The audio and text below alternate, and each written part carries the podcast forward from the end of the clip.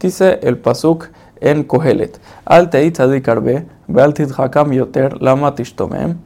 Al tirsha arbe, beal teit sahal, lama tamut beloiteja.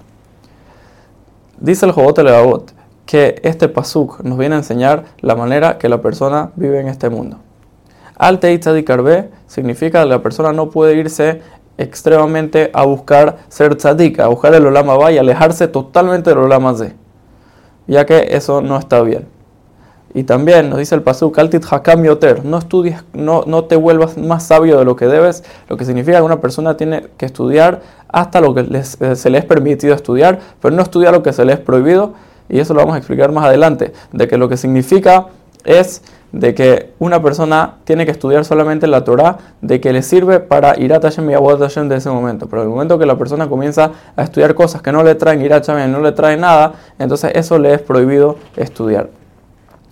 Sigue diciendo el Pasuk, Lama Tishtomem, que en el momento que una persona se, se va extremadamente al lado de Tzadik y deja por completo el lado de los Lamas de, que son las, son las cosas de este mundo, entonces al final se va a terminar dañando ya que también necesita atender a su cuerpo.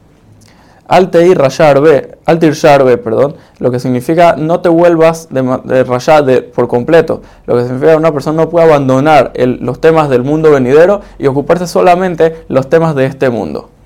Beal tei sahal. Sahal, no seas necio, dice el Kohelet.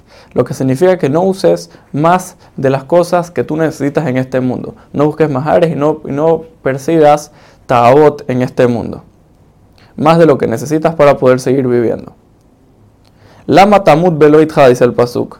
¿Qué significa? ¿Por qué vas a, morir antes de tiempo? Ya que cuando una persona comienza a perseguir las ta'abot de este mundo, eso lo saca del mundo.